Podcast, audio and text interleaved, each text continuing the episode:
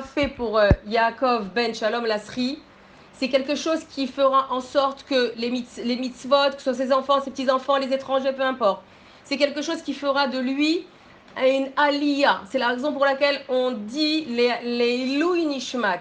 La Neshama, surtout la première année, la Neshama du défunt, elle a besoin de monter et de monter et de monter de niveau. Et comment elle monte Elle ne peut plus monter seule. Elle a besoin de, la descendance qu'elle a laissée sur terre. Et cette descendance qu'elle a laissée sur terre doit maintenant agir pour le- les, les- les parents qui sont là-haut. Et ça, c'est la première année.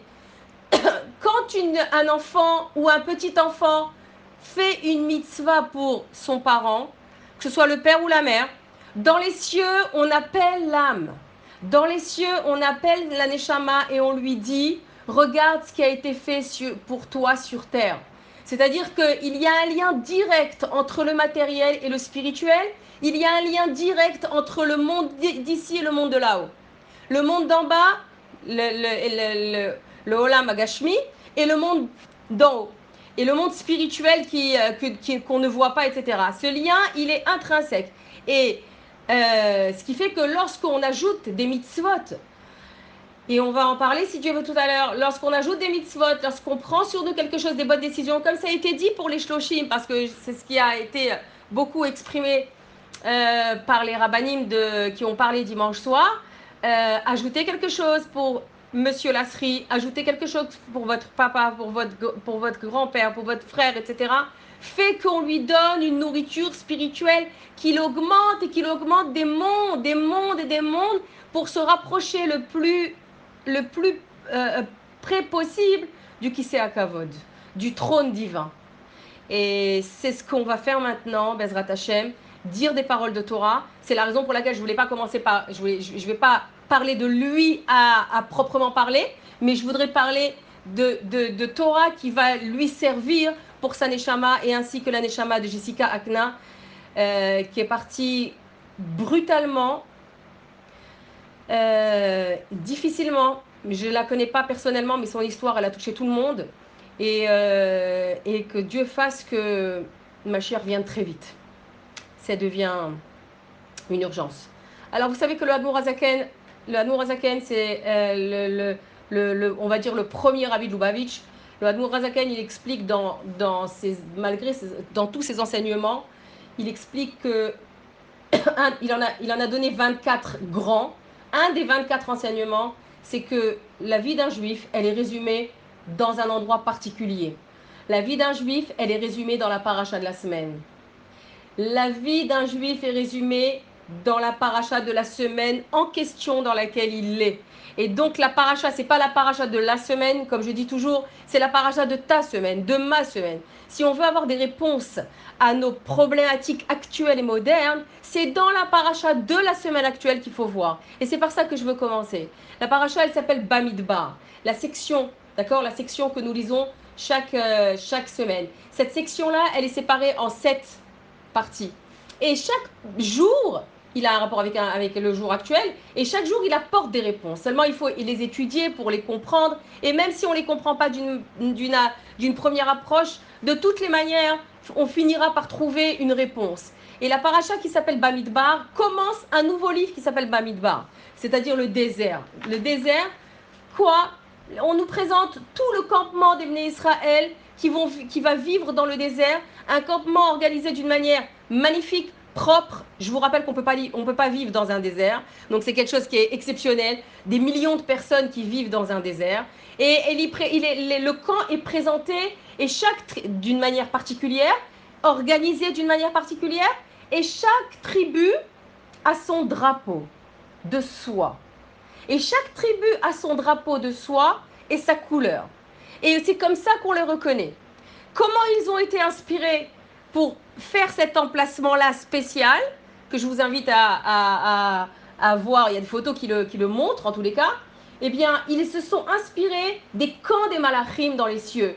22 000 malachim dans les cieux ont entouré Akadosh Baruch lorsqu'il est descendu sur le Sinaï pour, donner sa Torah. Shavuot, c'est la semaine prochaine, c'est bientôt.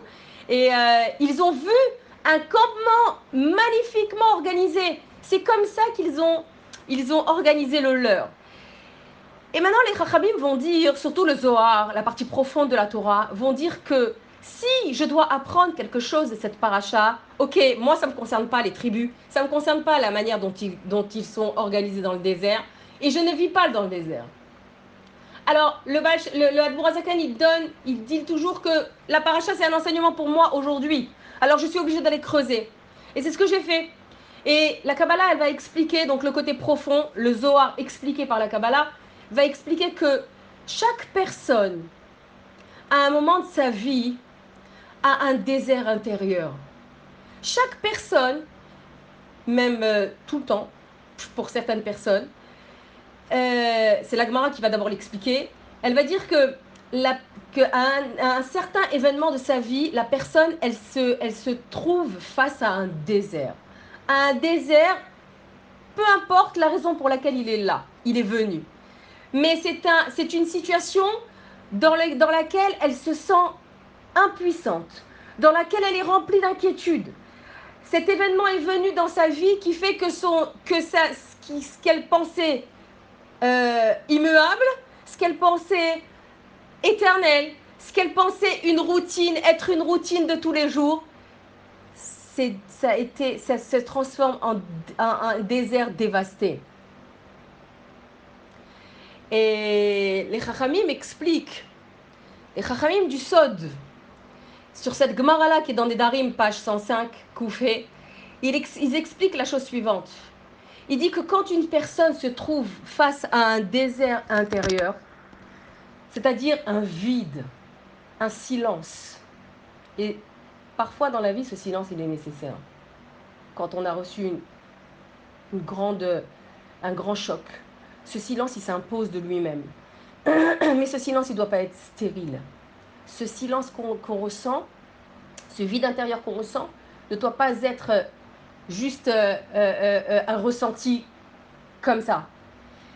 Il est nécessairement, il a, il, a, il a obligatoirement besoin, cette personne a obligatoirement besoin de la Torah pour l'aider à avancer dans ce désert. C'est la raison pour laquelle Dieu a donné la Torah dans le désert. Bamidba, c'est le désert, c'est-à-dire c'est un endroit qui est inhabitable c'est pas fait pour l'homme. C'est un endroit qui fait peur. C'est un endroit qui est dangereux. Il y a des situations dans la vie où on a des peurs, des inquiétudes, des craintes, on se sent complètement déstabilisé. Quand on perd un parent, on est complètement déstabilisé.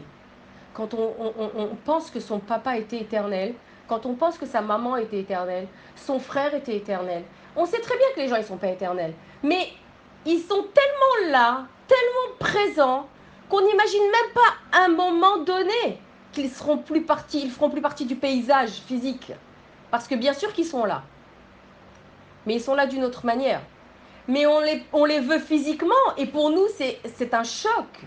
Et du coup vient ce désert intérieur, ce silence, ce vide à, à nous donner des vertiges. Et je sais de quoi je parle par rapport à un deuil que j'ai vécu moi-même. C'est terrible. Et Dieu vient et te dit dans ce silence-là, prends cette Torah. Cette Torah, c'est elle qui te donnera le mode d'emploi pour avancer. C'est elle qui te dira comment te relever dans une situation complètement, euh, euh, dans laquelle tu te trouves complètement dévasté, vide, silencieuse. C'est une des raisons pour laquelle Dieu a donné la Torah dans le désert. Et ça, cette acceptation, cette, cette volonté de vouloir accepter ça, se résume en un point, l'humilité. L'humilité. L'attachement dans l'humilité. Il y a des gens qui ont vécu des, traumatismes dans leur vie. Je pense aux gens, aux personnes, aux juifs qui sont revenus de des camps de concentration on ne peut pas parler d'un traumatisme plus grand. D'accord? Évidemment, chacun son niveau, chacun, ok. Mais chacun ses capacités, etc. D'accord. Mais on va parler au niveau historique. Eh bien, il y a des personnes qui sont revenues d'une telle manière et d'autres d'une autre manière. Et elles ont vécu la même chose. La, la, la, différence notoire entre ces deux personnes ont été justement ce qu'elles, avaient d'abord avant ce choc. Avant d'avoir vécu ces traumatismes-là. Si elles avaient au fond d'elles certains ingrédients qui, qui ont beaucoup de titres, eh bien, font que après elles ne réagiront pas d'une, de, elles ne réagiront pas de la même manière que d'autres. Lorsqu'on est face à un désert intérieur, ça veut dire traumatisé d'une situation très difficile, d'un choc, comme perdre un père, parce que perdre un père, c'est un choc. Et c'est pas un choc qui se guérit comme ça. C'est pas quelque chose qui passe. Je suis pas d'accord envers les gens qui disent le temps fait son travail, le temps il fait aucun travail. C'est Dieu qui fait son travail. C'est Hamakom Yelachem Etrem. C'est Dieu qui console. Et c'est Dieu qui vous consolera. Le temps, il amplifie les choses. Le temps, il hurle encore plus ce vide qui se fait sentir. Où est le coup de fil? Où est la voix? Où est la vue? Où est-il, Bichlal Parce que le temps avance, alors ça va mieux, c'est faux. On connaît des gens qui sont restés endeuillés des années des années. Pourquoi? Et d'autres qui ont réussi avec le temps à se relever. Le temps, il, il ajoute rien. Au contraire, parfois, il augmente la douleur ce qu'il faut, ce que la Torah nous dit, ce que l'Admorazaken nous dit, nous dit, et ce que les Chachamim nous disent, c'est que dans ce, cette douleur-là, il faut que tu sois aimé. Il faut que tu sois entouré. Et cette ceinture de sécurité dont tu as besoin et qui, moi, personnellement, m'a sauvé. Et là, du coup, je peux dire oui, le temps a fait son travail. C'est pas vrai. Enfin, pas tout à fait en tous les cas cette ceinture de sécurité, ce magaine de l'âme et du cœur, qui fait que tu arrives à te relever le matin et continuer à avancer avec force, avec l'héritage de celui qui t'a laissé. C'est toi. Ne cherche pas, c'est rien d'autre. Rien d'autre. Même si tu mets en place beaucoup de choses qui vont certainement t'aider, certes, mais cette Torah et ces mitzvot-là que tu appliqueras et dont tu seras obligé d'augmenter, eh bien c'est cette Torah-là qui va t'aider à te relever le matin. Pour ça, il faut être animé d'un sentiment extrême qui s'appelle, et qui est le point cardinal de toute la Torah, qui s'appelle l'humilité. L'humilité. L'humilité, ça veut dire l'acceptation. J'accepte. Vous savez que les bénis Israël sont appelés bénis, Bechori. Akadosh Baruch nous a donné un titre. On est tous des Kohanim, on est tous des Bechor, on est tous des aînés. L'aîné d'une famille, c'est le numéro 1, c'est le number one. Regarde comment s'écrit Bechor, Bet, on, va dire que c'est pas un Cholam, on va dire que c'est un, point en haut. Bet, Chaf, Resh. Bet, c'est 20, Chaf, c'est. Euh, euh, pardon, Bet, c'est 2, Chaf, c'est 20, Resh, c'est 200 tu vois que c'est des multiples de deux. Même si nous sommes appelés Bechor, les premiers-nés de toutes les nations, nous ne sommes que les seconds de Dieu. Akadosh Baruch le maître du monde, est le un. Hashem Echad Ushmo Echad. Et ça, ça te fait réaliser que, avec beaucoup d'humilité, nous devons être dans l'acceptation. Pas dans la résignation, pas dans celle qui dit qu'est-ce que je peux faire, c'est mon mazal, j'ai tout raté, j'ai pas eu de chance, j'ai pas, je trouve pas mon mazal, c'est comme ça, tout rate dans ma vie, de toutes les manières, c'est Hachem qui l'a voulu. C'est faux. Ça, c'est des, des, des, des, mots et des, et des réactions et des propos de dépressifs et de dépressives. Non, c'est des personnes résignées. Et je vais vous prouver comment c'est faux tout à l'heure, votre Hachem. Ce que Dieu veut que nous ayons en nous, c'est cette acceptation avec la tête haute, en gardant la tête stable, c'est-à-dire en ayant conscience. C'est pas ce que je voulais, c'est pas ce que je voulais. J'avais tellement prié pour lui, c'est pas ce que je voulais. On avait tellement espéré pour Jacques Lasserie à la vache à l'homme, tellement prié, tellement fait de mitzvot, tellement. Vous, vous, les enfants, vous, les sœurs, vous, les petits-enfants, tellement de choses, les amis de Sarah, ma belle fille adorée. Les amis de Sarah, tout le monde a fait des, tellement de, choses magnifiques. On avait tellement cru. Même les anges y croyaient. Akadosh Baruch nous dit ici, vous êtes les Bechor. C'est moi qui décide, je suis le premier. Personne ne, ne c'est pas que personne ne peut aller à l'encontre de ce que Dieu veut, ça on le sait, c'est un fait. Mais personne ne peut dire comment, comment est-ce possible. C'est à cette question, c'est cette question qu'il faut refuser de poser. Pourquoi? Parce que nous sommes les deuxièmes, parce que nous sommes les Bechor, nous sommes, des, nous sommes juste les seconds de Dieu. Le rabbi Menachem Mendel de Kotsk a dit Je n'aurais jamais cru, c'était un rabbi qui était très dur. Il a dit Je n'aurais jamais cru en un Dieu dont les voix me sont compréhensibles. N'oubliez jamais cette phrase. Je n'aurais jamais cru en un Dieu dont les voix me sont perspectibles, compréhensibles. Vous savez ce que ça veut dire ça? Ça veut dire que si je comprends Dieu, c'est que Dieu est un homme, c'est que Dieu est un humain. Et on ne le comprend pas parce que précisément il est Dieu. Et que nous, nous sommes limités avec nos capacités intellectuelles et émotionnelles que Dieu a mis en nous. Alors voilà. Et ça, c'est l'humilité. Mais attention, dans l'humilité, restons attachés, fermement attachés, fermement attachés. Parce que vous, allez, vous allez comprendre pourquoi je dis ça. L'humilité, c'est la seule mida, la seule qualité humaine dans toute la Torah qui n'a pas qui n'a pas son juste milieu. Vous savez que toutes les mitzvot ont un juste milieu.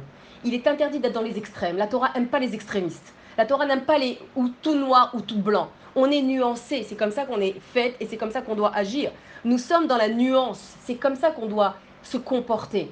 Dieu n'aime pas les extrêmes. Mais il y a une mida pour laquelle on doit être à l'extrême, complètement à l'extrême. C'est l'humilité d'Afka. Heve, shfal, ruar, meod, meod, meod, dit la Mishnah. Soyez extrêmement humble. Allez jusqu'au bout de vous-même pour l'humilité, mais tout en étant attaché. Être humble, ça ne veut pas dire le laisser tomber. C'est être attaché. Qui nous a enseigné ça? Quel est le personnage de la Torah qui nous enseigne ça? Être fermement attaché. Et pas un homme, une femme. Vous savez que les personnages bibliques ne sont pas des personnages consignés dans la Bible, dans les bibliothèques poussiéreuses.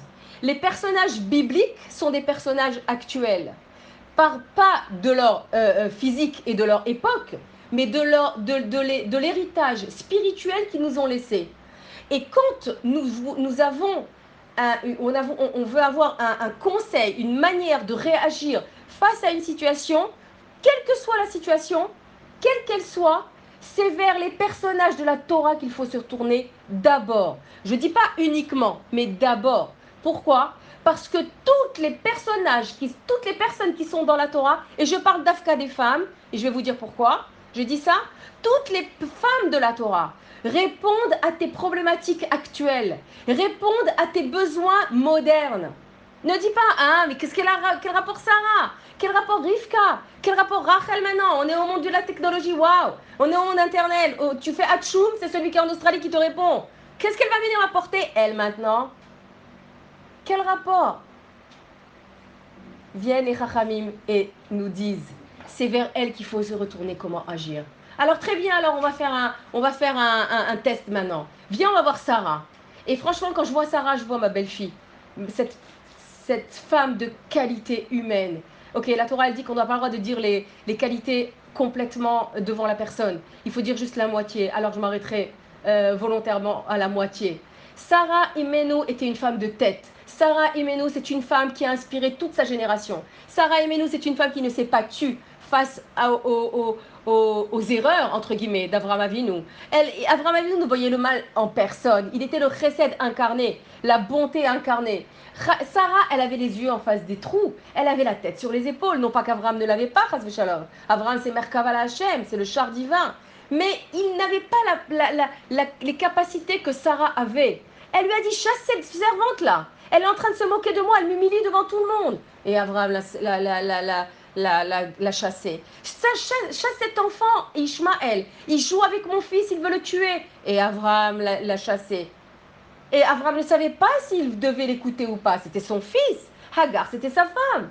Vient Kadosh Baruch et lui dit Kol tomar Shma Bekola. On peut imaginer que Dieu dit ça à toute femme, à tout couple. Il, sait, il, rentre dans les couples pour dire ça. Tout ce que Sarah te dira, écoute-le.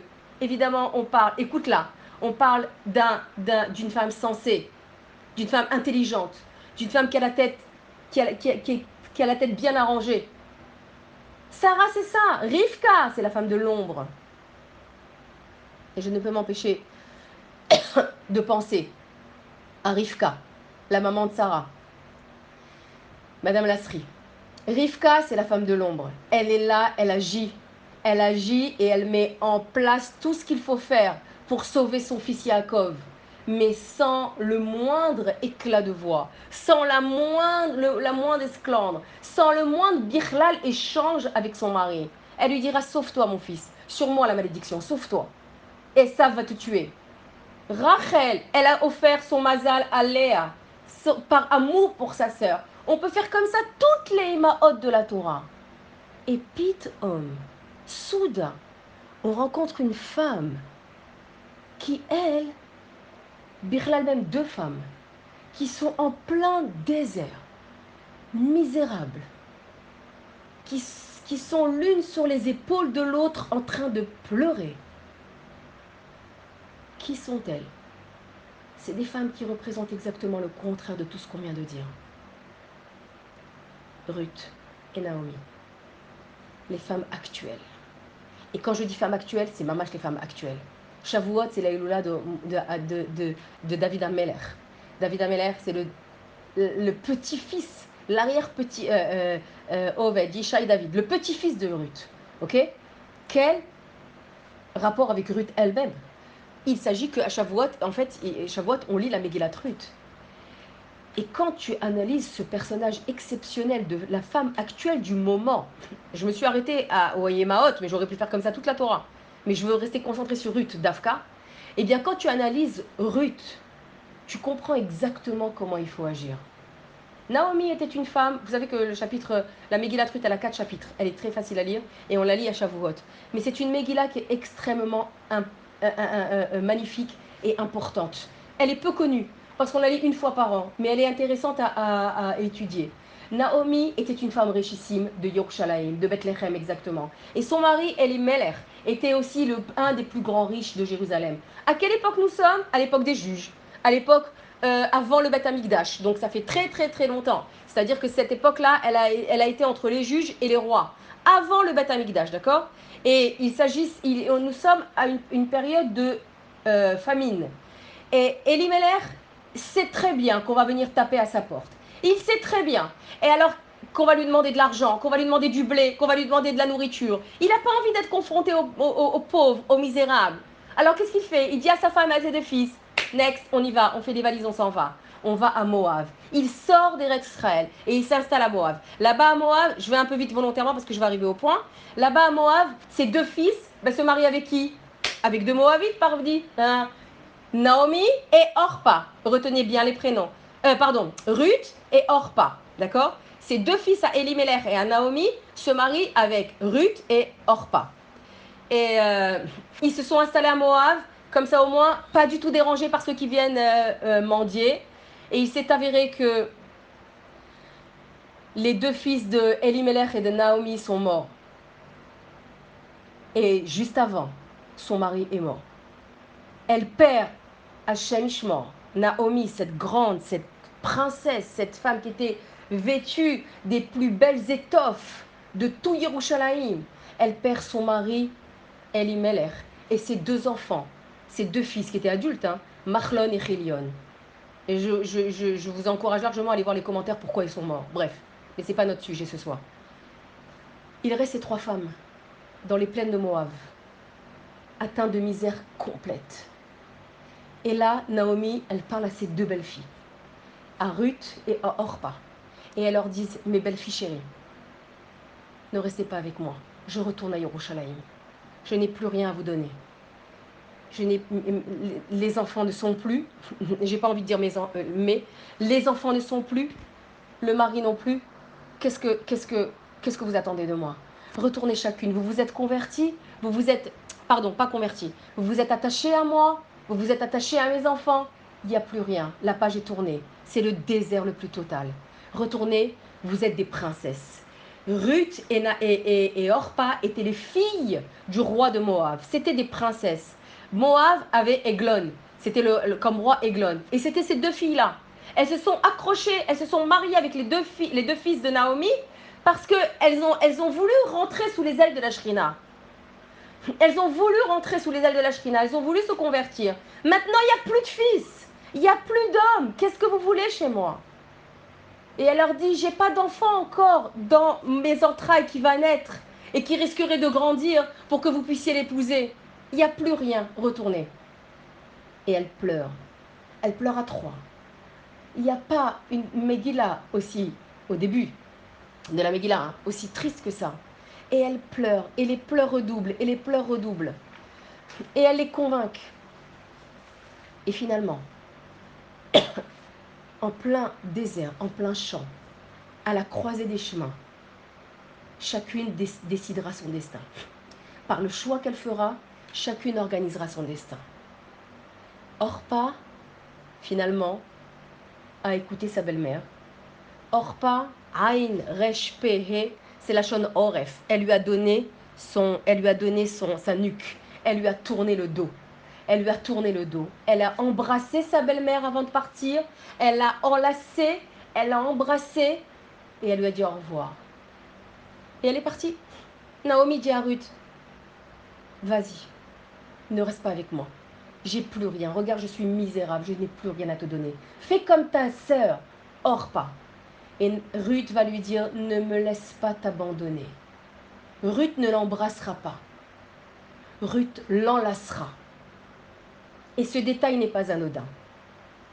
Ruth sera attachée à elle d'une manière indéfectible. Et elles ont pleuré. Et elles ont pleuré ces deux femmes-là, seules, sans mari, sans père, sans beau-père, sans personne, sans argent, misérables, même pas sans une paire de chaussures, nous disent les, les, les, les même pas sans une paire de chaussures. Le, chemin était très long et une grande souffrance. Elle, qui elle, Ruth qui était une princesse, Naomi qui était, qui était très riche. Et elle retourne à deux, finalement Naomi elle a accepté, elle retourne à deux. Et la suite de l'histoire a été que elles, elles, ont, elles, ont, elles ont vécu ensemble, elles se sont jamais quittées. Et Ruth euh, va se marier avec Boaz, qui est le Nassi Ador de la génération et elle aura, elle avait 40 ans à l'époque, et elle aura un fils. Ce fils-là, c'est Oved. Oved, il aura Yishai, Yishai, il aura David Hameler. Et de David Hameler vient Mashiach. Ok, maintenant si tu analyses les deux femmes, tu regardes quoi? Orpa, elle a embrassé Naomi. Tu vas dire, waouh, quelle beauté le baiser. Quel attachement le baiser. Et le Admorazaken va analyser la différence entre le baiser et l'attachement. Le baiser, c'est Ruth, c'est Orpa. Orpa lui a dit au revoir, elle l'a embrassé, elle a pleuré, ok, elle l'a embrassé, elle est partie. Et qu'est-ce qu'elle a fait quand elle est partie? Elle est retournée vers son peuple, vers Moab. Et comme elle était, elle est retournée. Et vous savez qui est-ce qu'elle a fait naître Orpa? Goliath. Et pas que Goliath. Cinq géants déformé physiquement complètement. Très fort, mais complètement déformé. Goliath, Ishbi. Et la, Torah, elle fait la liste. Vous savez pourquoi elle a fait naître des géants, des, personnes difformes? Parce qu'elle s'est donnée à celui qui voulait aller avec elle. Elle s'est donnée. C'était plus important pour elle. Elle avait laissé Naomi, elle avait laissé sa Torah, elle avait laissé son Dieu, elle avait laissé tout. Et elle l'a embrassé juste avant. Ruth, elle n'a pas embrassé Naomi, elle s'est attachée à elle. Et elle lui a dit des mots très forts. Et excusez-moi, que lorsqu'on dit qu'une belle-mère et une belle-fille ne peuvent pas s'entendre, c'est vrai que c'est écrit dans la Gemara, parce qu'une, elle, elle, elle, je sais pas quoi. Ruth et Naomi nous prouvent le contraire. Ruth a dit à Naomi, là où tu iras, j'irai. Ton Dieu sera le mien. Là où tu mourras, je mourrai c'est dans ce désert-là qu'elle vivait, cette princesse de Moab, Ruth, c'est à la Torah de Naomi qu'elle s'est attachée. à cette femme qui ne, valait, qui ne représentait plus rien, qui était courbée de, de, souffrance et de blessures. C'est dans ce Nekudat Or, ce point de lumière qu'elle représentait, qu'elle s'est attachée.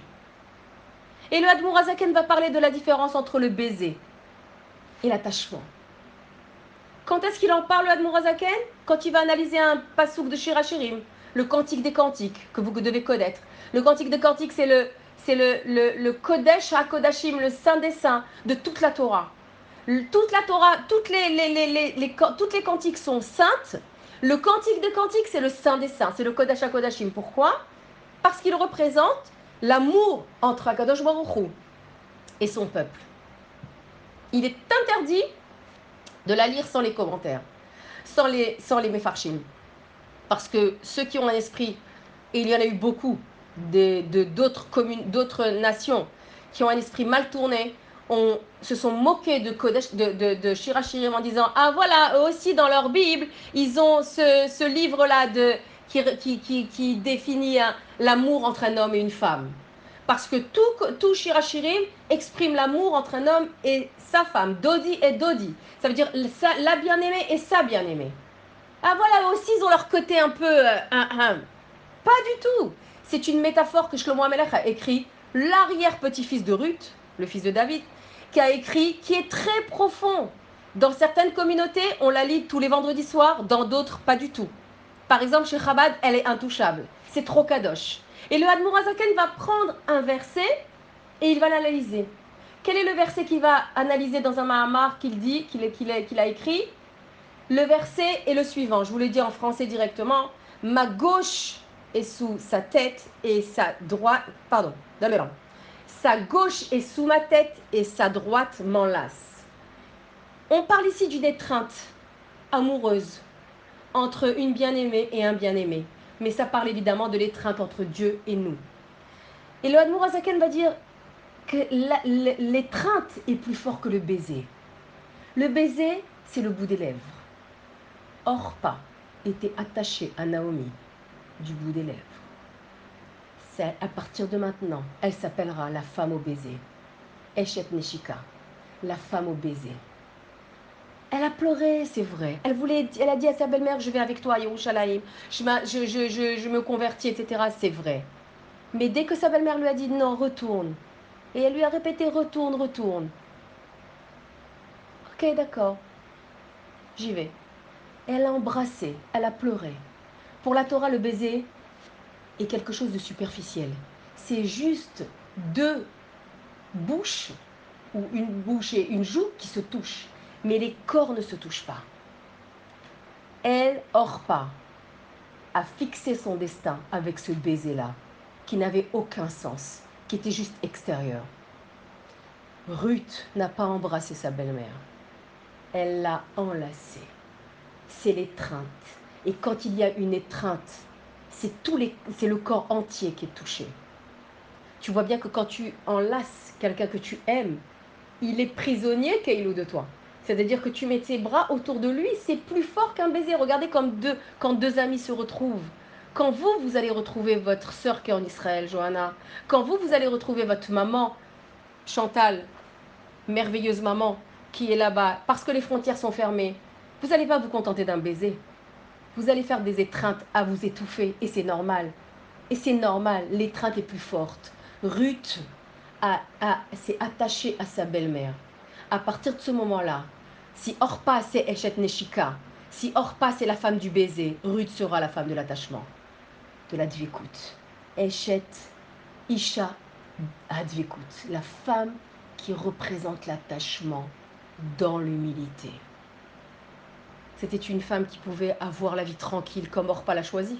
C'était une femme qui pouvait avoir la, richesse, le statut social extraordinaire. C'était une princesse.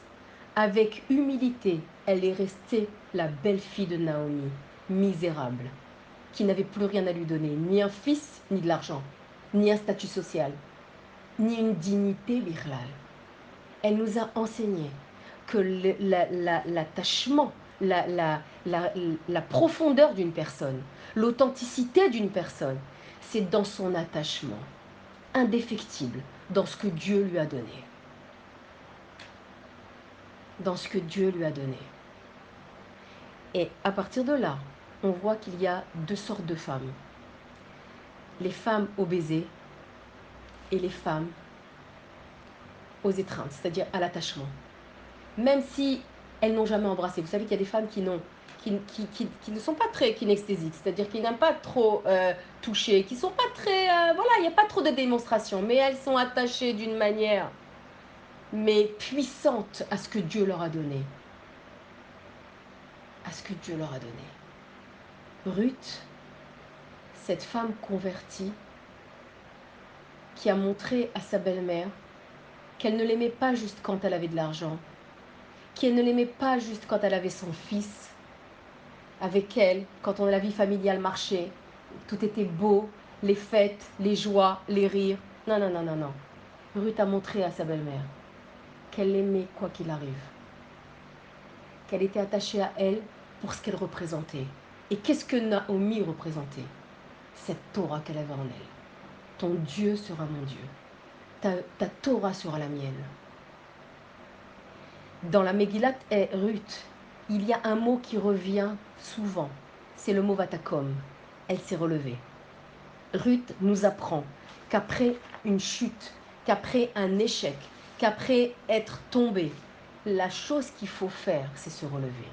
Ah, la belle affaire, waouh, c'est tellement exceptionnel. J'ai besoin de Ruth pour savoir ça. Je sais très bien qu'après une chute, il faut se relever. C'est comme après la pluie, il y a le beau temps. Euh, c'est pas, c'est, les phrases, euh, c'est les, les, les, comment dirais c'est des dogmes. C'est voilà, c'est, logique. Comme le temps va arranger le deuil. C'est tout ce que tout, ce que tout le monde dit.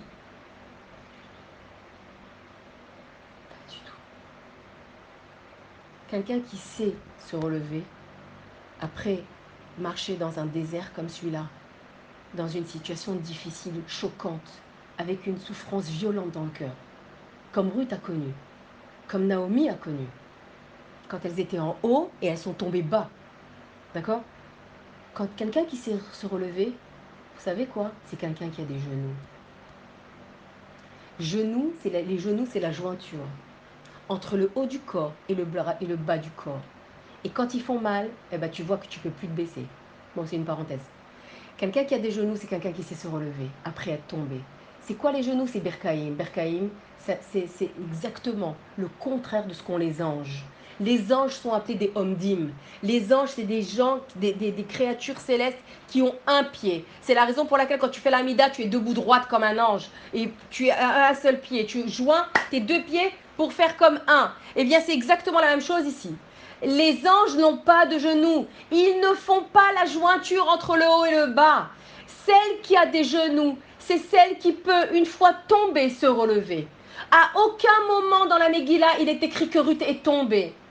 À aucun moment dans le Ashrei Yoshve Betecha qui fait tout l'alphabet hébreu, Aleph, Bet, Gimel, Dalet, que son fils a écrit, David Ameller. À aucun moment il y a la lettre Nun, Nephila. David Ameller, il saute du Samer, Samer, au lieu, de, au lieu euh, du, du même, même Nun, au lieu d'aller au, au Nun, il, passe au Samer. Du même, il passe au, au, Samer. Et qu'est-ce qu'il dit? Somer Hashem le Cholanoflim. Hashem relève tout celui qui tombe, tout celui qui, qui, qui, comment dire, qui, est sur le point de s'écrouler dans sa vie face à ce désert qu'il a, face à cette souffrance qu'il a. Pourquoi? David n'en parle pas. La Megillatrude n'en parle pas. Parce que la chute en elle-même n'est pas intéressante. C'est le propre d'un homme de tomber. C'est le propre d'un homme d'enterrer ses parents. C'est la logique des choses, c'est comme ça. C'est le propre d'un homme d'avoir des, des, épreuves dans sa vie, Shalom. La vie, c'est pas un électrocardiogramme plat. Ça, c'est le contraire de la vie. Quand un cœur, il est comme ça, c'est que tout de suite, il faut tirer le signal d'alarme. Quelqu'un qui vit, c'est quelqu'un qui est comme ça. Son cœur, il va, il monte et il descend. C'est ça l'être humain. Des fois, tu es waouh, des fois, tu es, en bas. Mais la chute en elle-même, elle n'est pas importante. Pour la Torah, c'est pas important. Parce que tomber, on tombe. C'est normal, nous avons des genoux. On tombe. Mais qu'est-ce qui est important? D'accord. Somer Hashem le Cholanofli. Akadosh Baruch relève tout celui qui tombe. Sommaire, c'est un samer. C'est ta ceinture de sécurité qui t'entoure au moment où tu es là. Et tu as besoin de papa. Et tu as besoin de papa. Et tu as besoin de Abba. Avec un grand P. Et ça, c'est Ruth qui nous l'apprend. Ne pas être comme Orpa, c'est une urgence. Orpa, c'est je t'aime quand tout va bien. Orpa, c'est la femme qui va, c'est la femme qui va, qui va être dans, qui va être dans le, dans le, dans le wow, qui va être dans la bonne humeur, qui va être dans le sourire, qui va être dans la joie, la musique, la danse, le maquillage, les fêtes, etc. quand tout va bien. Mais quand ça va pas, salut. Quoi, tu peux plus me payer ça? Tu m'intéresses pas. Tu m'intéresses plus. Moi, je t'ai épousé pour ça. Maintenant, il n'y a plus cette, cette donne-là, comme la Mishnah elle dit. C'est mathématique. Tout amour qui dépend de quelque chose, la chose s'en va, l'amour s'en va. Ne cherche même pas. Ne cherche même pas. Mais Ahava chez Badava, un amour qui ne dépend pas de quelque chose. Il est Léolam Vaed. Orpa, c'est l'antithèse de ce qu'on doit faire. Orpa, c'est la nuque. Tourner le, dos à Dieu. Ok, tu veux ta tuila, je te donne. Tu veux tes mitzvot, je les donne. Mais excuse-moi, tu m'as pas répondu. Je t'ai tellement prié, je t'ai tellement invoqué. Tu m'intéresses plus. Oui, oui, je reste religieuse, t'inquiète pas. Je ne vais pas devenir folle, mais avec beaucoup moins de flamme. C'est le baiser. C'est un attachement des lèvres. Ça reste extérieur. On ne se touche pas, juste on s'embrasse. Les filles, c'est hors pas. Les choses, elles reviennent au fur et à mesure, mais il faut qu'elles reviennent. Quand un homme et une femme restent ensemble, pour parler du couple, parce que, voilà, quand un homme et une femme restent attachés, restent attachés, pas ils s'embrassent tout le temps, ils restent attachés quand ils ont des, quand ils traversent des épreuves. Ça, c'est un couple qui s'aime. Quand l'un descend et l'autre le relève, ça, c'est un couple qui s'aime quand l'un tombe et l'autre devient sa, canne, pour ce que lui, l'un peut s'appuyer et remonter, va comme. Ça, c'est un couple qui s'aime réellement. Ça, c'est un véritable amour. Ça, c'est Ruth. Si tu peux me donner, Baruch Hashem, tu peux pas me donner, je reste avec toi et je t'aime exactement comme ça. Que la vie, elle soit comme ça ou que la vie, elle soit comme ça. Il faut être une échette divika, une échette collée une personne attachée. Et Ruth, c'est avec beaucoup d'humilité qu'elle nous a enseigné ça. C'est avec beaucoup d'humilité et de fidélité qu'elle nous a enseigné ça. La notion de la femme fidèle, la notion de la femme qui reste, la notion de la femme qui est présente. Pour rester dans le sujet du couple, j'ai parlé de Sarah et je vais parler de Déborah. Dvora Hanevia, la prophétesse elle, a, elle nous a enseigné exactement ça. Son mari, elle, elle était juge. Vous pouvez imaginer Elle était juge. Un. Deuxièmement, elle jugeait donc les cas, elle était prophétesse. Donc elle avait la roi Kodesh, l'esprit divin sur elle. Et elle jugeait tous les cas des Israël dehors, sous son palmier. C'est pour ça qu'on appelle le palmier de Déborah. Pas dans sa tente, pour ne pas enfreindre l'interdit de Yihoud, qui est l'isolement avec un homme. Elle, elle jugeait les hommes sous le palmier sous son palmier de façon à ce que tout le monde puisse la voir de là où, on est, de là où les personnes étaient loin des montagnes, on pouvait la voir. À l'extérieur, elle n'avait rien à cacher. Mais elle avait un mari complètement illettré et ignorant de tout.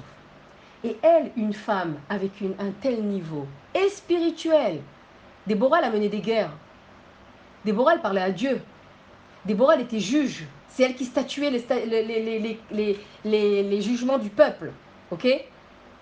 Elle aurait pu dire à son mari Excuse-moi, on n'a plus rien à voir.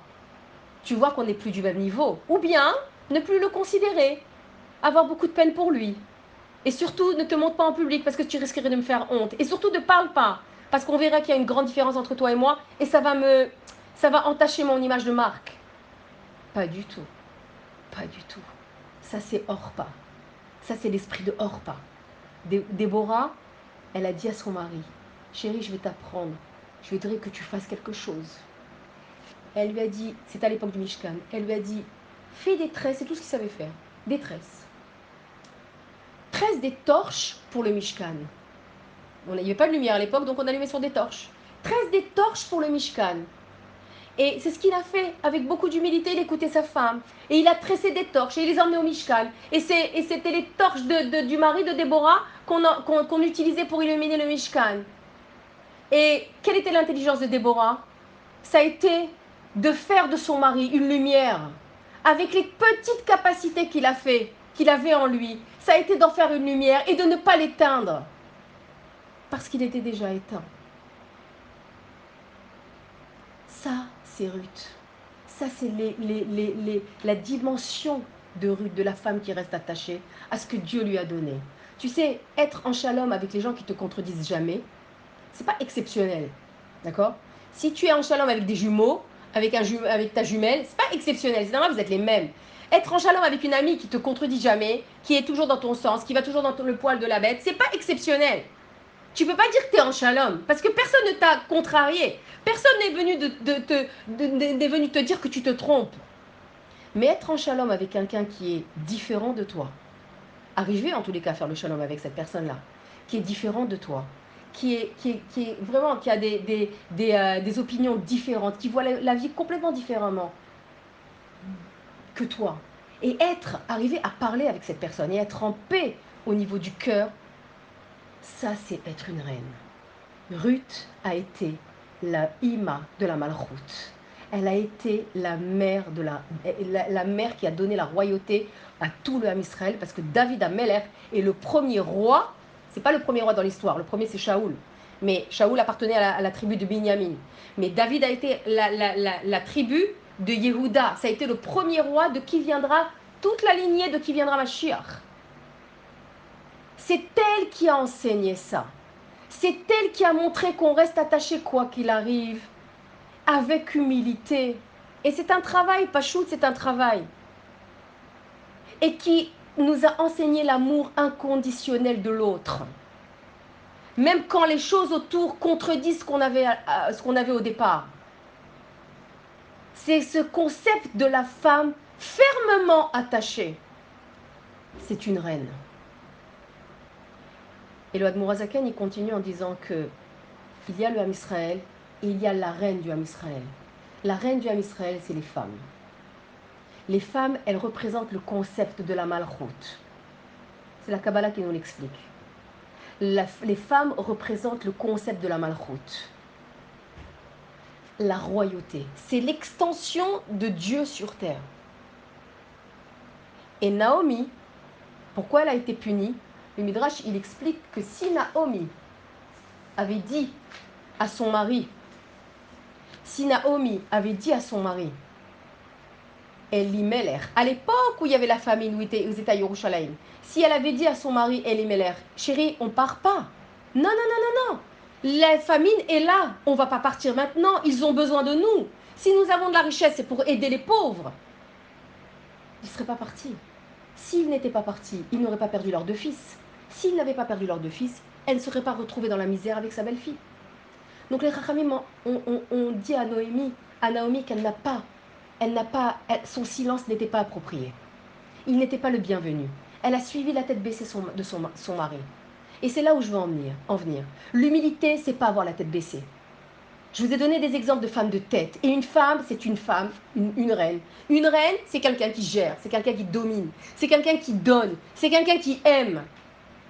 C'est quelqu'un qui contrôle, c'est quelqu'un qui a la maîtrise de tout ce qu'elle a à la maison, de ce que Dieu lui a donné, quel que soit le baït que Dieu lui a donné elle en est la, tour de contrôle. C'est la reine. OK? Une femme qui dit non, c'est, c'est, c'est, voilà, c'est pas moi, non, non. Je suis pudique, je reste derrière, je reste derrière, je reste derrière. Bien sûr qu'elle doit être pudique, c'est pas un cri douche. Bien sûr qu'elle doit rester derrière son mari, c'est pas une nouveauté ça. Je vous apprends rien. Je vous apprends rien de ça. Mais une femme qui se tait quand son mari se trompe, et qui garde le silence en disant non, c'est mon mari, c'est lui qui a décidé. C'est lui qui décide, c'est lui qui commande, c'est lui, moi j'ai rien, je, je, non, je l'écoute. Eh bien, son silence est inapproprié. Et le destin actuel aurait pu être changé. Une femme, elle réagit quand son mari se trompe. Une femme, évidemment, je répète, qui est remplie de sagesse, qui est remplie de Torah. Pas une femme qui est à l'image de Orpa, Shalom, qui est extérieure. D'accord? Parce qu'il y en a qui mènent leur vie d'une manière extérieure. La tila extérieure, la, les mitzvot extérieures, la vie extérieure, bichlal. Vous connaissez certainement des gens comme ça dans votre entourage qui vous disent Comment ça va? Salut Salut, tu vas bien? Ils sont déjà partis. Ils en ont rien à faire en fait, comment tu vas? C'est que de la convenance. Tout est convenance. Tout est, tout est, tout est euh, euh, euh, pour valider des cases extérieures. Il y a des gens qui te posent la question, et mon Dieu, comment on l'a fait ces temps-ci? Comment tu vas? J'attends ta réponse. Comment tu vas? Et tu sais très bien que c'est une question qui est profonde. Que tu les que, qu'elles sont concernées par toi et par ta santé. Ça, c'est ces femmes qui sont attachées et qui vivent leur vie d'une manière pas, je te donne ça, tiens ça, je valide les cases, le, frigidaire il est plein de nourriture, j'ai fait les courses, j'ai repassé le ménage, nanana, qu'est-ce que tu veux maintenant me demander Tout est validé, tout est validé. C'est la femme du baiser. Et on a même des enfants ensemble, on, est ensemble, on a, euh, voilà, je ne veux pas rentrer dans les détails parce que je ne sais pas qui est derrière la caméra, mais on, vit, on a une vie conjugale ensemble. C'est pas un problème, mais tout est vécu d'une manière extérieure. Eshet Neshika, c'est pas une Eshet Raïn. Eshet Neshika, c'est une femme qui vit sa vie d'une manière, voilà, pas profonde. Manque d'authenticité, de profondeur. Et la, une femme qui est reine dans son foyer, c'est une femme qui vit tout ce que Dieu lui a donné avec profondeur, avec concentration, avec conscience. On appelle ça en hébreu un mot, kavana.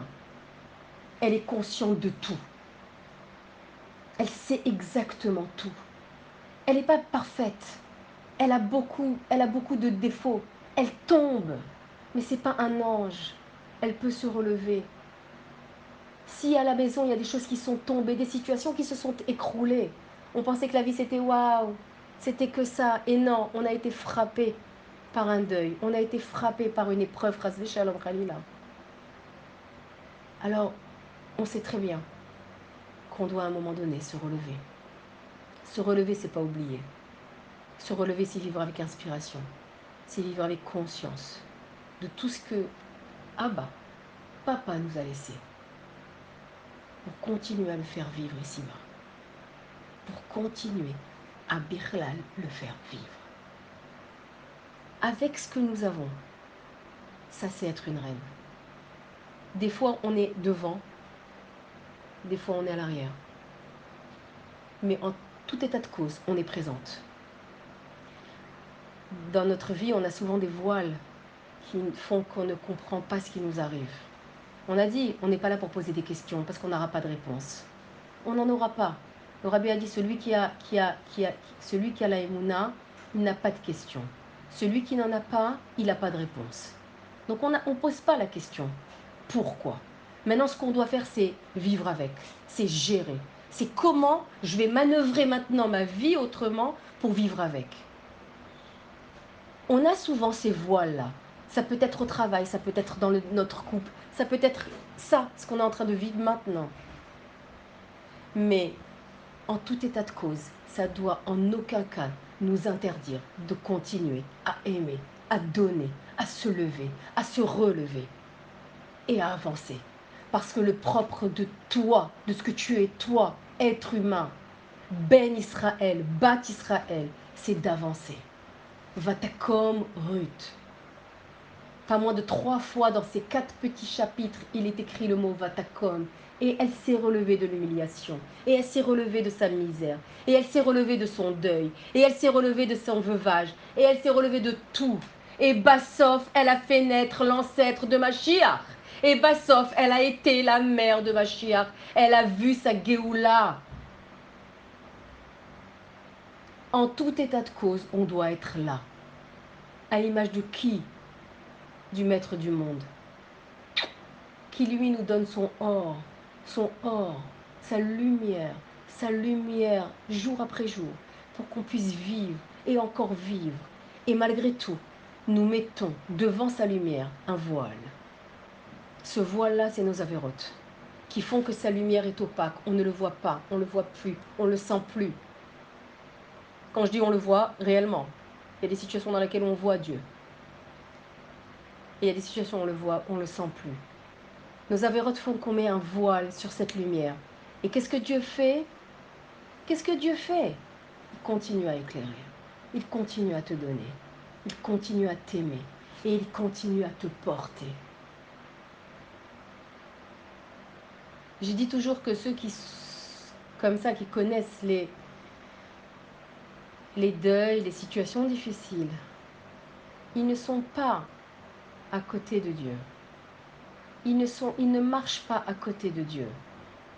Ils sont dans le kangourou d'Hachem. Ils sont dans les bras d'Akadosh Baruch lui-même.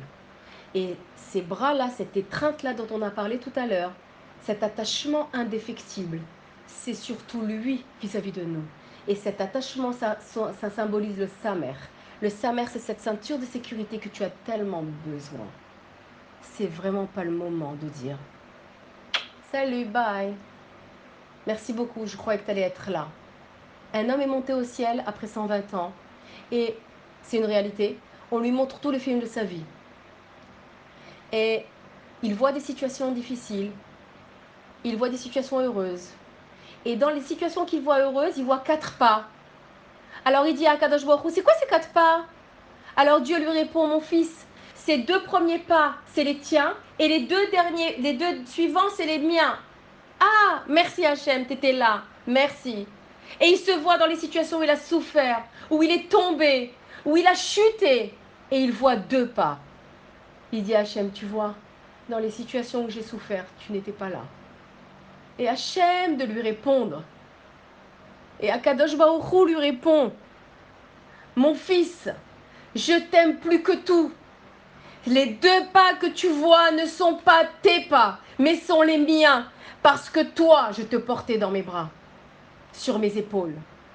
C'est-à-dire que dans les moments difficiles où nous devons nous relever, qui est-ce qui t'aide à te relever? Qui est-ce qui t'aide à continuer à avancer? Qui est-ce qui t'aide à continuer à donner, à aimer, à éclairer? Malgré les voiles, c'est Dieu lui-même. Somer Hashem lechol. Dieu relève tous ceux qui tombent. C'est lui. C'est lui le ribono Olam qui contrôle tout. C'est lui sur qui tu peux t'appuyer. Et c'est Ruth, cette femme de Moab, qui appartient à un peuple ennemi d'Israël, qui n'a même pas le don même minimum de l'hospitalité. Parce que quand les Juifs sont sortis d'Égypte, même pas ils leur ont donné de l'eau et du pain quand ils sont passés par leur, leur euh, région. Et Dieu a dit, je, pour cette, ce manque d'humanisme minimal, ils ne rentreront pas dans mon, dans mon peuple. Aucun homme pourra se convertir. Aucun homme, mais les femmes, oui. Ruth, qui vient de ce peuple-là, qui est inhumain, Moab, ennemi d'Israël, Ruth a fait l'impasse de tout ça et a su reconnaître chez sa belle-mère cette, lumière-là, en qui elle s'est attachée d'une manière indéfectible, au point de tomber, de tomber et de se relever. Les filles, Ruth, elle a donné naissance à Machiar. Alors la conclusion, elle est là. La conclusion, elle est là. Lorsqu'on traverse des, des situations difficiles, lorsqu'on traverse des situations difficiles. Ce n'est, c'est un moment test. C'est un moment test dans la vie. Et, cette, et cette, ce passage désertique intérieur, ce passage du désert intérieur, il est nécessaire pour réfléchir, pour écouter cette voix dans ce silence-là qui, retentit. Eh bien, on a besoin de, de, de, de faire cette euh, mise au point, cette réflexion. On a besoin de temps. On a besoin de temps pour analyser ce qui se passe, où j'en suis, comment faire, etc., etc. Eh bien, dans cette partie-là de turbulence de la vie, c'est là où il faut, pour pouvoir voir clair, s'attacher encore plus. Eshet Dvekut, la femme de l'attachement indéfectible, c'est celle qui pourra se relever. Celle qui pourra se relever, pas pour dire ok, salut, c'est celle qui pourra se relever pour encore éclairer, pour encore donner, pour encore aimer. encore bénir, bénir ce que Dieu lui a donné.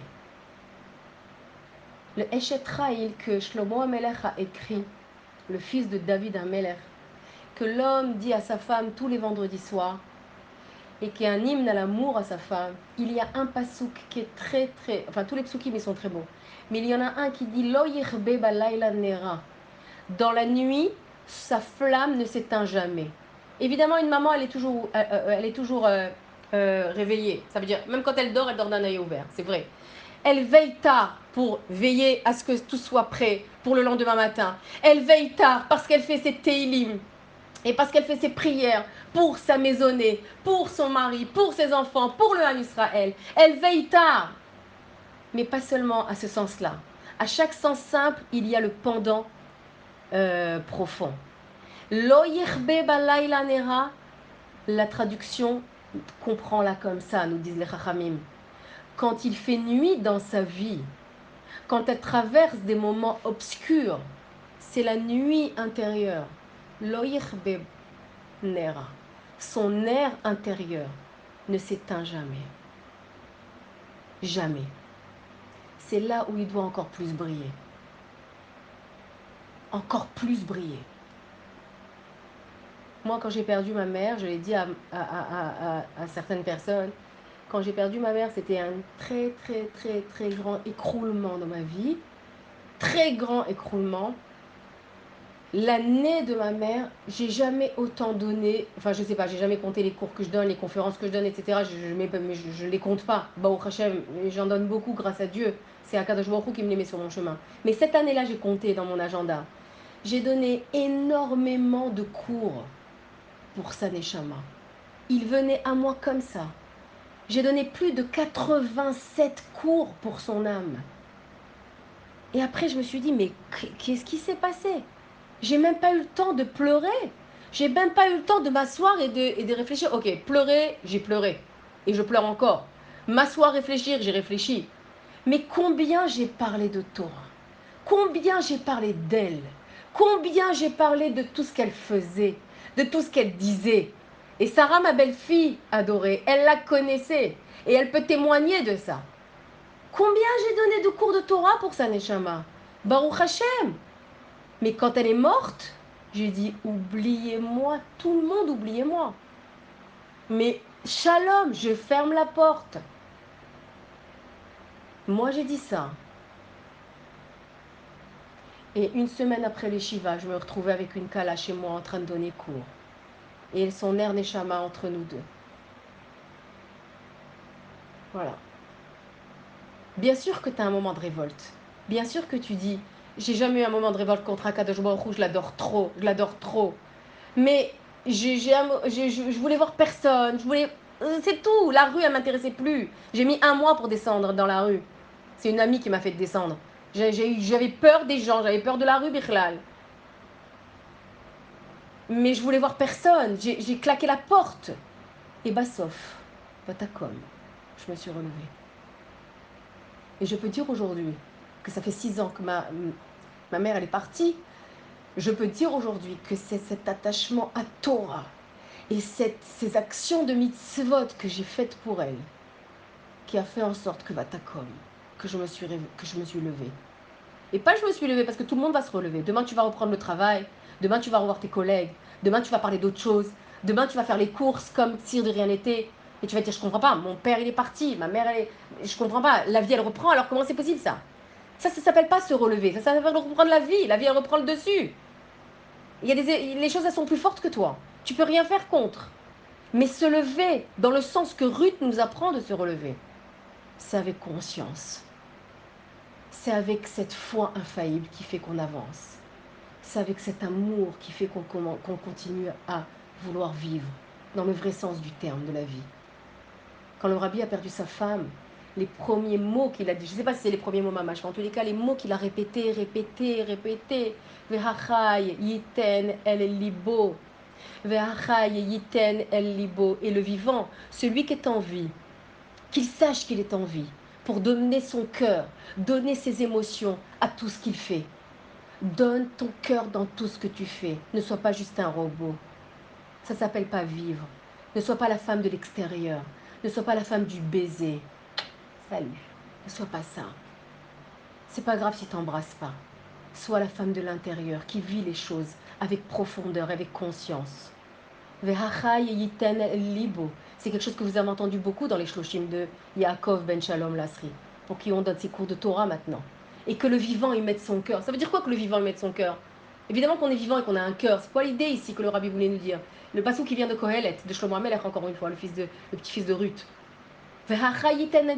Si tu es en vie, alors donne de la vitalité. Donne de la chayout à ce que tu fais.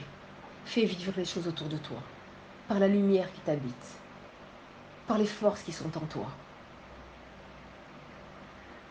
C'est ça, Échet écoute. C'est ça, la femme de l'attachement. C'est ça, Ruth. C'est ça, Naomi. C'est ça, Shavuot. Et c'est ça, la, la la M de la malchoute, la mère qui a donné vie à la Géoula.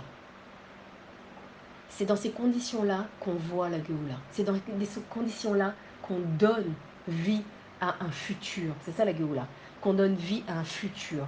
le futur proche, il est que bientôt, très bientôt, tous ceux qui sont partis maintenant, Yaakov, Ben, Shimon, Lasri, Jessica Akna, Jessica, je dis son nom textuellement, Jessica Ora, Habiba, Bat Mesodi, Akna tous ces, diamants qui sont partis et qui sont enterrés en Israël, ok? Ce seront eux quand Mashiach viendra qui se réveilleront les premiers. Ce seront eux quand Mashiach viendra et il va pas tarder, c'est certain. On arrive dans les fins. Eh bien, ce seront eux qui seront la garde rapprochée de Mashiach lui-même. Et les corps se reconstitueront. Comme ça, c'est écrit dans Yecheskel les, os commenceront à bouger dans leur tombe. Les nerfs les recouvreront, les tendons, les muscles, la peau, et ils se relèveront. Les, les tombes s'ouvriront et les morts revivront. Triat Hametim, c'est une, c'est une, une, une, une, prophétie de Yecheskel dans la Torah qui viendra quand ma chère viendra. Et c'est sur cela qu'on s'accroche. Quelqu'un qui n'a rien fait dans sa vie quelqu'un qui n'a pas mené à bien sa mission, pour lui, la mort, c'est vraiment une fin. Quelqu'un qui vote comme votre papa, vous a éduqué tel que vous êtes aujourd'hui, avec des valeurs de Torah, avec des valeurs de femme, de bonnes personnes, avec des, personnes, avec des, des qualités humaines, de cœur. Et je peux témoigner encore une fois, parce que j'ai le mérite d'avoir une de ces filles, Sarah, qui est ma belle-fille, et qui construit, qui aide mon fils tous les jours. Lui aussi, il l'aide, mais c'est une femme qui donne tellement dans son foyer, avec tellement de douceur, tellement de stabilité, tellement de gdoucha. Ça, c'est les, personnes qui sont parties, qui ont laissé leurs enfants comme ça, avec un héritage tellement beau, tellement magnifique. Ce pas des personnes qui sont parties. C'est pas la mort, ça s'appelle pas la mort. Ça s'appelle le voile. C'est un voile, c'est tout. C'est quoi la, la, capacité, le, principe d'un voile C'est que quand tu souffles, il s'en va. C'est pas un mur de béton. C'est un voile. Bientôt ce voile partira. Et vous reverrez très très bientôt votre papa pour le serrer très fort dans ses bras. Dans vos bras. Très très fort. Et tous nos chers disparus l'héritage qui vous a laissé, qui vous yiten el libo. Faites-le vivre. L'éducation que Chantal vous a donnée, coordonnée avec l'héritage de votre papa, faites-le vivre. Accrochez-vous à cet, à cet héritage qui est exceptionnel. Vous, les sœurs de Monsieur Lasserie, faites vivre votre frère parce qu'il vit. Encore une fois, c'est juste un voile. Bientôt on le reverra. Bientôt vous le serrerez dans vos bras. Faites-le vivre. Comment vous le faites vivre? Par rapport à la vie qu'il vous a laissée. Et la vie qu'il vous a laissée, c'est l'amour. La vie qu'il vous a laissée, c'est la joie, c'est le shalom, c'est la solidarité, c'est le bon rinour, c'est l'engagement. Ça, c'est la vie qu'il vous a laissée, c'est la Torah qui vous a donné. Il y a eu beaucoup de témoignages sur le fait qu'il était attaché à Torah, attaché à la yeshiva. Le monde de Torah, c'est la yeshiva. C'était un homme de Torah, c'était un homme de mitzvot. C'était le Père. Il est vivant et faites-le vivre. Ne l'enterrez pas. Ne l'enterrez pas en vous. Vous le faites revivre d'une autre manière, à travers ces enseignements que vous donnerez à vos enfants. Voilà ce que disait Papy. Voilà ce comment parlait Papy. Voilà comment, qu'est-ce que nous enseignait là? Voilà ce qu'il dirait là. Voilà ce qu'il aurait fait là. Qu'est-ce que mon père, comment mon père aurait agi là? Comment mon frère aurait agi? C'est ça, Ve'achai Yiten El Libo. Et c'est ça l'idée de tout le concept de Vatakom, de se relever. Je pense, donc euh, je, voudrais conclure avec le, évidemment le souhait que la Géoula, elle soit évidemment immédiate et que Triatametim soit immédiat. Mais en attendant que ça ne tarde pas, mais au cas où si ça devait tarder, je pense aussi à son épouse, à Karen, qui pour elle, son baït n'est plus le même. Sa maison a dû a une autre atmosphère aujourd'hui. Le silence aussi s'est installé chez elle. Certainement, quand on perd un mari, c'est tragique, comme ici Naomi, elle a perdu Meller. C'est tragique parce que mener la vie qu'on avait avant avec les rires, avec les, avec les mitzvot, avec les voix, avec tout ce qui allait avec la personne qu'il était, et du jour au lendemain de plus rien avoir, alors c'est difficile. Et ça, je parle maintenant à Karen, je ne sais pas si elle est là, hein, je ne sais pas qui est là, mais je parle à son épouse actuelle.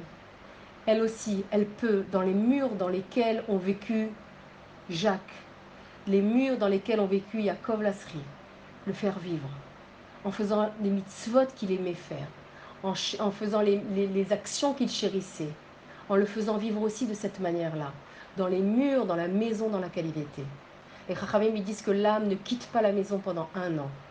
L'âme est présente là où elle a vécu. Vous savez que l'âme et le corps sont attachés.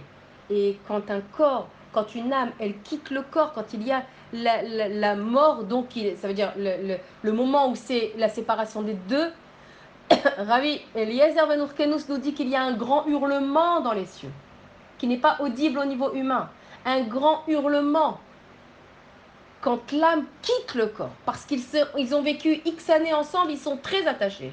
Et l'âme dans laquelle, le corps, pardon, dans lequel il a vécu, les murs dans lesquels ils étaient, il est là. Donc, il faut aussi le faire vivre dans sa maison, en faisant des mitzvot dans sa maison. La flamme, il faut l'allumer physiquement, mais également l'intériorité. Je vous souhaite vraiment que Dieu apaise votre intérieur, que Dieu remplisse le désert qui est peut-être actuel en vous en joie, en douceur, en parfum, en brachot, en lumière infinie. Ratson, que tout ça toutes ces paroles-là aient pu faire monter de niveau la Neshama de Yaakov, Ben, Shalom, Lasri, pour qui ce a, on a dit toutes ces paroles de Torah. Et, euh, et celle de Jessica Actin, que Dieu, Pachout, aide son mari et ses enfants. Merci beaucoup. Merci Sarah. Merci d'être dans ma vie. Merci à vous toutes. Avec plaisir. Amen. Géoula complète. Amen.